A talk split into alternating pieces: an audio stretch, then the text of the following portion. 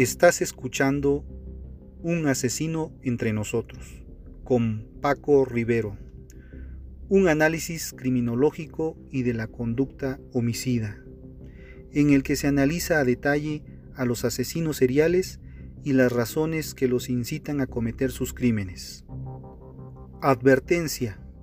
Este contenido puede tener un lenguaje sensible para algunas personas y no apto para menores de edad.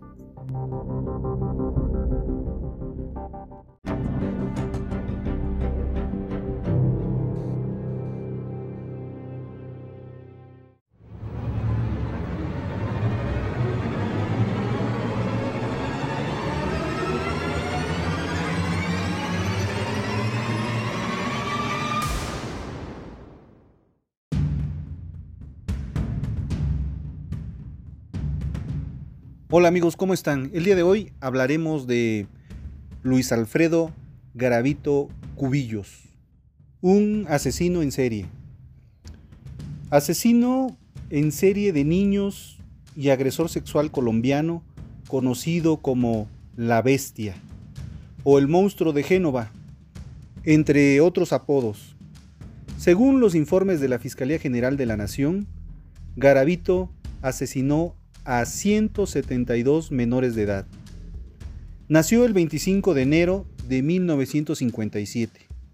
Fue condenado a 1853 años y 9 días, conmutados a 40 debido a las leyes constitucionales de Colombia.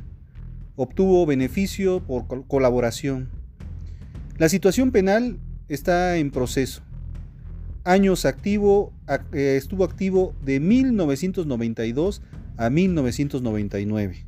Los cargos criminales son por secuestro, violación, tortura y homicidio. También se habla de robo de, de identidad. La ocupación que tenía esta persona era vendedor ambulante y por supuesto asesino en serie. Los padres, Rosadelia Cubillos y Manuel Antonio Garavito. El organismo judicial cree que fueron más víctimas debido a sus propias confesiones, ya que a mediados de los meses de agosto del 2003 admitió haber asesinado a otras 28 personas, 23 niños y 5 adultos. Entre estos últimos se encuentra un limpiabotas. Con esto, la cifra del crimen sería de 200 personas. Sin embargo, se cree que Garavito pudo asesinar a 300 personas o más, entre niños y adultos. Además de cometer asesinatos en Colombia, admitió haberlo hecho en el exterior, más específicamente en Ecuador y Venezuela. Según la Fiscalía General de la Nación, organismos judiciales y la prensa especializada, Garavito es el segundo homicida en serie del mundo. En el 2001 fue sentenciado a 1.853 años y 9 días de cárcel, la condena más alta de la que se tenga registro en Colombia, aunque posteriormente fue conmutada a 40 años por su colaboración en la identificación de otros asesinos en serie y buen comportamiento. Ahora hablemos de su historia de vida de su biografía.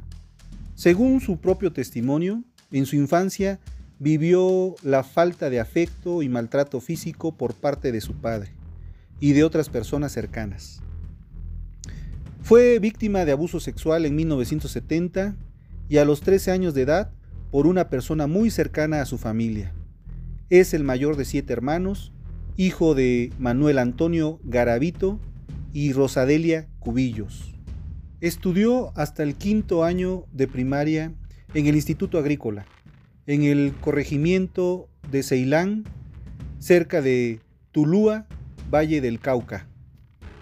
Su cédula fue expedida en Trujillo, Valle del Cauca. Como muchas familias en Colombia, también fue víctima del conflicto armado, ya que Luis Alfredo Garavito Cubillos y su familia fueron desplazados por la violencia de la guerrilla y el ejército. Desde ese momento comenzó a padecer muchos ataques de ira, paranoia y psicosis, debido a las fuertes golpizas y tortura que le causaba a su padre, entre ellas ser quemado con velas, ser cortado con navajas de afeitar, hasta ser atado a un árbol para ser golpeado con el estuche de un machete o un palo macizo durante horas. Incluso en una entrevista afirmó que su propio padre se acostaba a dormir con él, mientras presuntamente lo violaba. A los 14 años fue echado de su casa por su madre, debido a, que intentó acorralar a un niño de 5 años para violarlo. Según él, fue a esa edad cuando descubrió que tenía una fuerte atracción sexual hacia los niños, lo que lo lleva a convertirse en un pedófilo. Y admite que cuando tortura a un niño, siente más placer sexual. Según el documental de Guillermo Prieto, La Rota, en el 2006 para el canal RCN Televisión, en 1991 Luis Alfredo Garavito Cubillos ordenó a unos sicarios asesinar a la persona que abusó sexualmente de él. Empezó sus crímenes a la edad de 35 años en 1992 y fue capturado a los 42 años de edad en 1999. Su actividad criminal duró del 4 de octubre de 1992 al 22 de abril de 1999 cometió delitos en varios departamentos de Colombia. Valle del Cauca, Boyacá, Meta, Quindío, Risaralda, Cundinamarca, Nariño, Huila, Caquetá, Antioquía y Celdas. Y en 1998 cometió crímenes en Ecuador. En el 2016 John Sistiaga le hizo una entrevista para el programa de televisión Tabú. La entrevista se encuentra en YouTube, si quieren verlo, y está publicada desde el 22 de abril eh, del relato que tenía como profesión, vendedor ambulante y que vivía con eso nada más. En el 2001, a sus 44 años de edad, fue designado por las autoridades como un asesino en serie pero no ha sido el único que ha existido en Colombia. También están Daniel Camargo Barbosa, Nepomuceno Matallana, Pedro Alonso López, Manuel Octavio Bermúdez Estrada y Luis Gregorio Ramírez Maestre, entre otros que aparecen en el libro del escritor colombiano Esteban Cruz Niño, que se titula Los monstruos en Colombia sí existen. Dato curioso.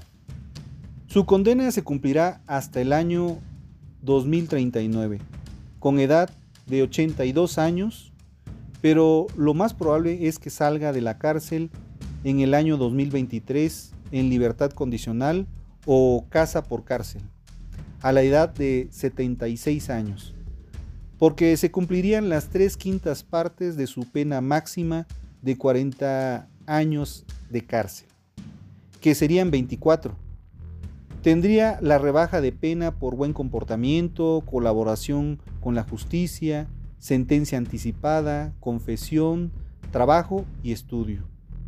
No obstante, la Fiscalía colombiana intenta evitar a toda costa su excarcelación prematura. De igual manera, se sabe que en varias ocasiones ha intentado suicidarse dentro de la cárcel de Valledupar, Dicen que ha golpeado su cabeza contra las rejas de su celda en varias ocasiones. También se menciona que está aislado de los demás internos de la cárcel y tiene seis horas de permiso para poder usar un teléfono. El 10 de marzo del 2020, Garavito fue diagnosticado con leucemia y según varias fuentes su enfermedad estaría cada vez más agravado. Ahora hablemos de su captura, cómo fue capturado esta persona y por qué se tardaron tanto tiempo. El jueves 22 de abril de 1999, en una zona rural de Villavicencio, en Meta, fue capturado cuando salía al final de la tarde de un potrero en la periferia de esta municipalidad. Horas antes, Garavito había raptado a un menor al que pretendía abusar sexualmente y luego asesinar. Un habitante de calle, es decir, un vagabundo, que se encontraba en la zona, escuchó los gritos de auxilio del menor y se acercó de inmediato para saber de qué se trataba. Al ver la escena, de inmediato atacó a Garavito con piedras, obligándolo a huir de la escena. El habitante de calle se encargó de liberar al niño, que se encontraba atado a un árbol.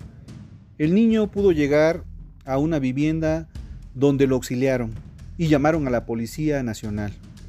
Después de que el niño contó todo lo ocurrido, se inició una búsqueda exhaustiva por una brigada con múltiples efectivos policiales en la zona, usando vehículos oficiales, taxis, eh, personas particulares apoyaron en el recorrido de la zona. Varias horas después, el hombre salió del monte, caminando como si no ocurriera nada. Pero el niño de inmediato lo, lo reconoció, lo identificó y por ese motivo fue interceptado de inmediato por los policías.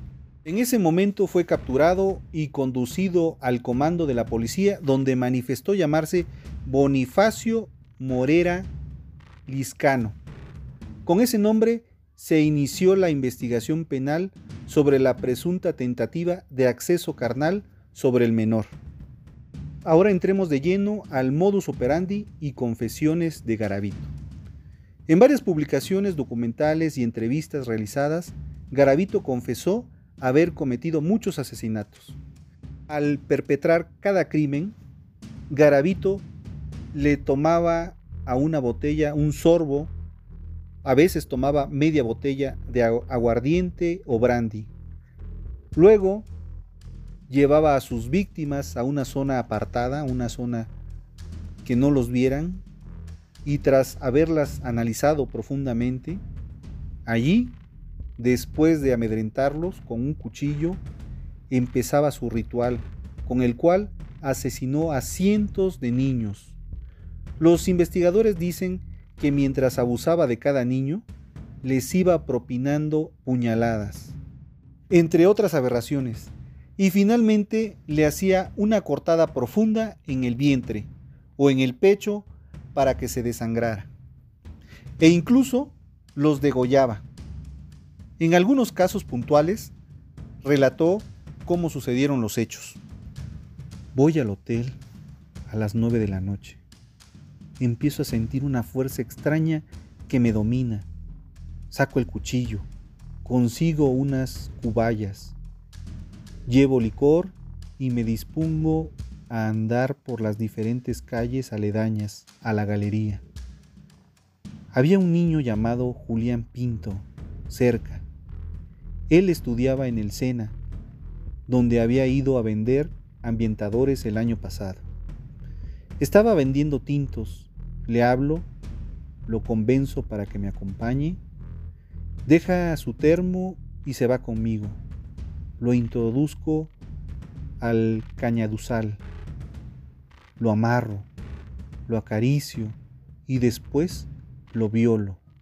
Julián Pinto grita, lo acaricio, él sigue gritando y posteriormente lo mato. Me acuerdo tanto de este niño por una situación.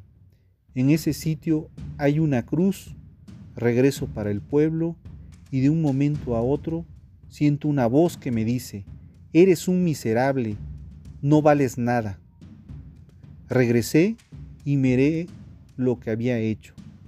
En ese momento me arrodillé, me arrepentí y enterré el cuchillo.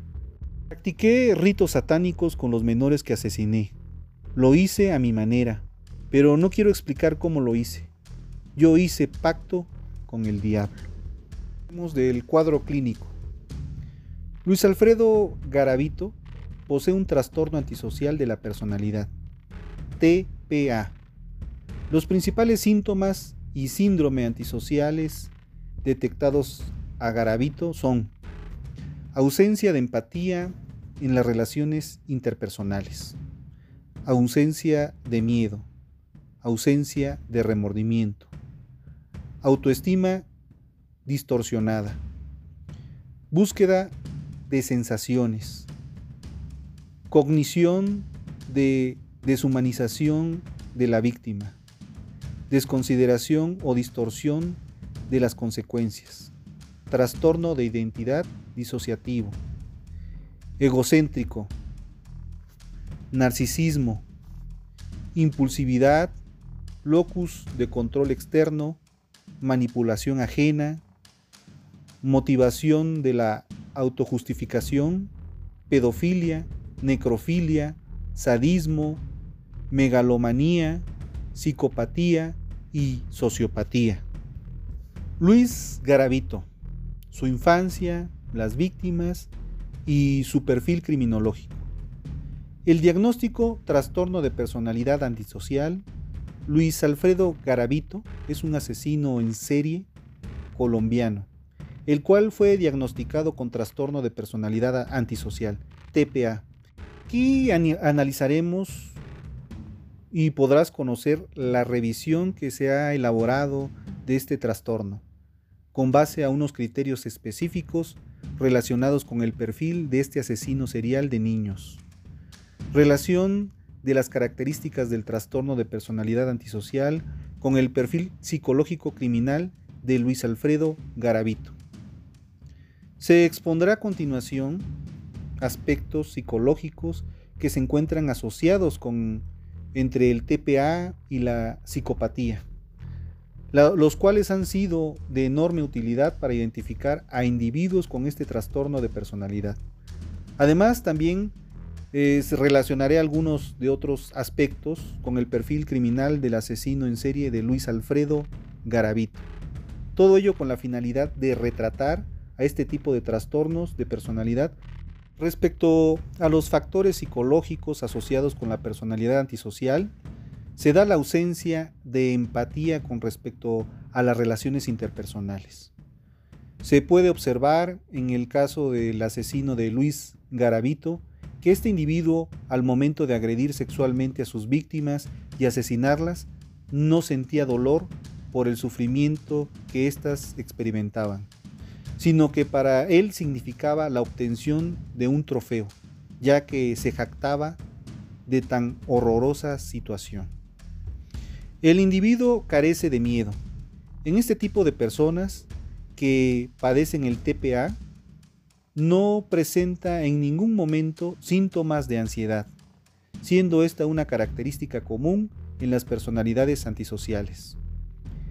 Este, esta clase de individuos Sabe que este tipo de conductas son severamente castigadas, pero a pesar de saberlo no muestra comportamientos ansiosos, siendo esto una falla en el aprendizaje de las experiencias.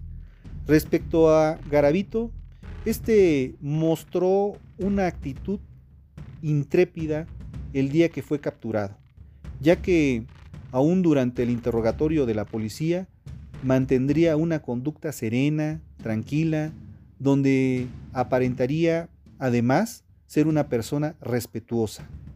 Se da la ausencia de remordimiento, uno de los aspectos fundamentales que evidencian los individuos con TPA es el remordimiento fingido. Las declaraciones donde estos personajes dicen arrepentirse son meros teatros, cual solo hacen para salir del momento de ese apuro en el que se encuentran. Garavito cuando estaba llevando, se estaba llevando su juicio a cabo en su contra, pediría perdón a Dios y a las personas por todos los crímenes cometidos. Además, alegaría que existía algo en su interior que lo impulsaba a cometer violaciones y asesinatos. Aquí, los jueces se les hace difícil discernir si lo que expresa está diciendo la verdad, es sincero o no.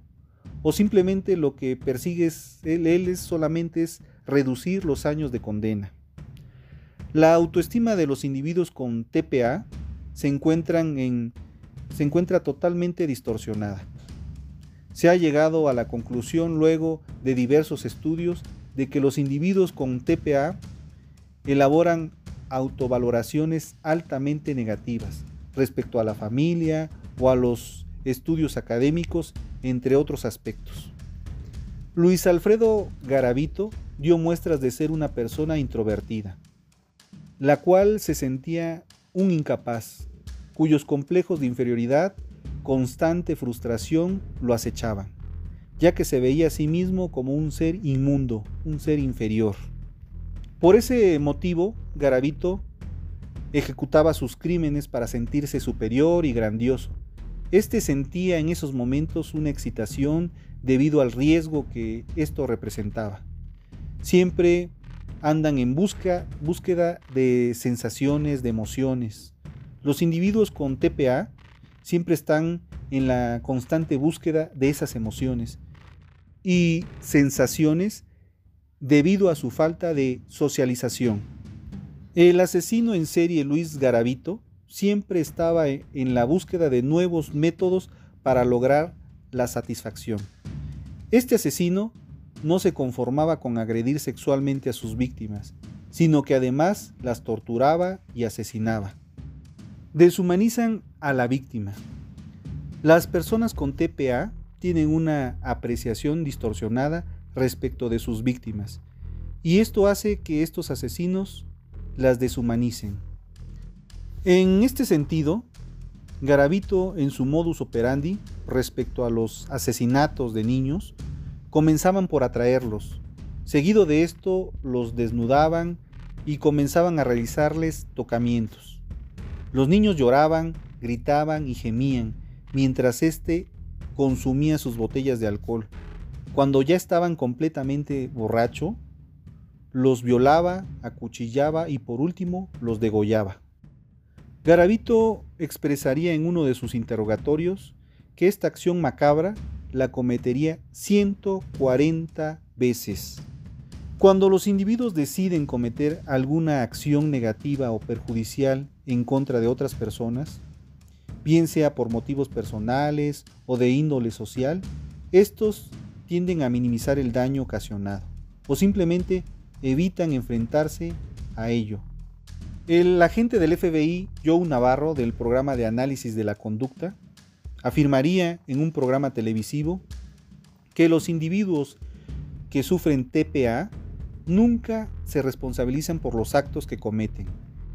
Estos se justifican y no se reconocen culpables de nada. Este aspecto señalado por Joe Navarro está relacionado con lo que afirmaría Garavito respecto a sus crímenes. El asesino señalaría que él cometió tales actos porque había vendido su alma al diablo y por esa razón no podía controlar sus impulsos y asesinaba. Además, expresó que ya había cumplido el tiempo justo de su condena, habiendo pagado por sus crímenes. Tiene personalidad egocentrista. Las personas con TPA solo se preocupan por sus deseos y necesidades, no importándoles el daño que puedan causar para conseguirlo. Este rasgo siempre hizo presente Garavito, ya que este dijo sentirse muy importante cuando sus asesinatos salían en la primera plana de los periódicos. Él tenía la obsesión de ser reconocido y por tal razón guardaría todos los artículos de la prensa como si se tratasen de un trofeo. Son individuos impulsivos. Esta conducta en los individuos con TPA se caracteriza por la impulsividad, que estos representan al pasar de inmediato a la acción, sin previa reflexión. Esta impulsividad patológica es dada por una planificación errónea de los hechos sin darle la debida valoración a las consecuencias de los actos cometidos.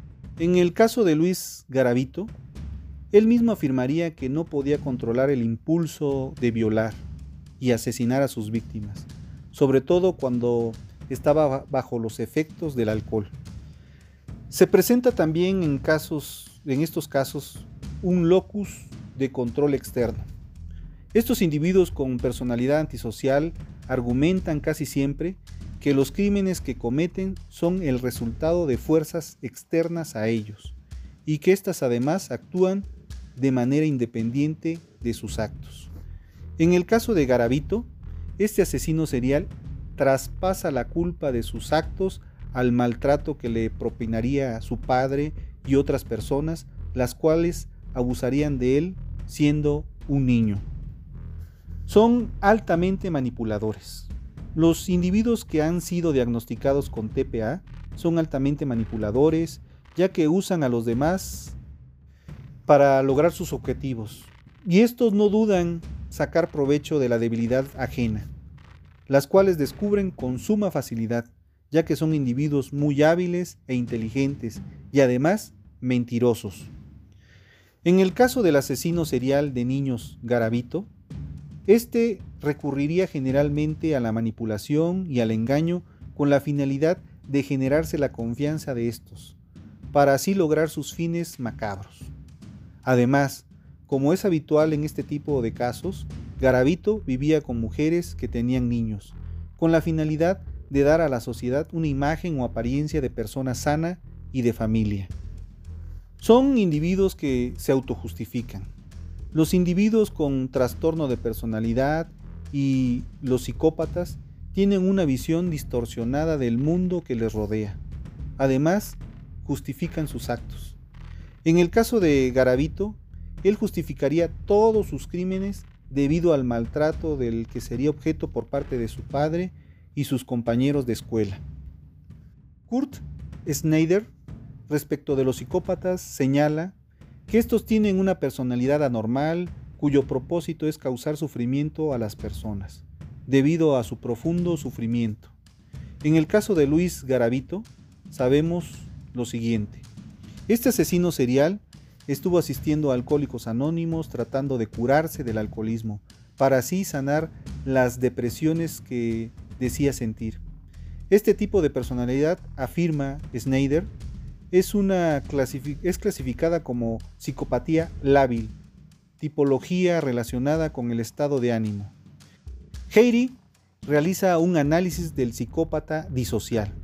Al respecto, se encontraron en Garavito rasgos de este tipo de psicopatía, ya que ésta se relaciona con el trastorno de personalidad antisocial, TPA, del cual ya hablamos hace unos momentos.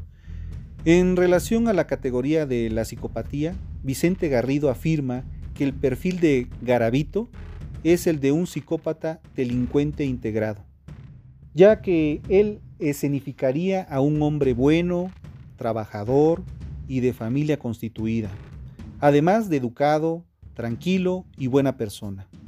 Afirma el experto que estos no son más que roles que asumiría el asesino serial con la finalidad de dar una imagen respetable a nivel social. Ahora hablemos de las características diagnósticas del sadismo. Joe Navarro, agente de la Unidad de Análisis de la Conducta del FBI, refiere que entre los años 17 y 24 años los asesinos en serie como Luis Garavito son incapaces de tener relaciones sexuales normales. Es así como estos individuos con características de sadismo comienzan a manifestar fantasías sexuales donde combinan, combinan la violencia y el control y la dominación.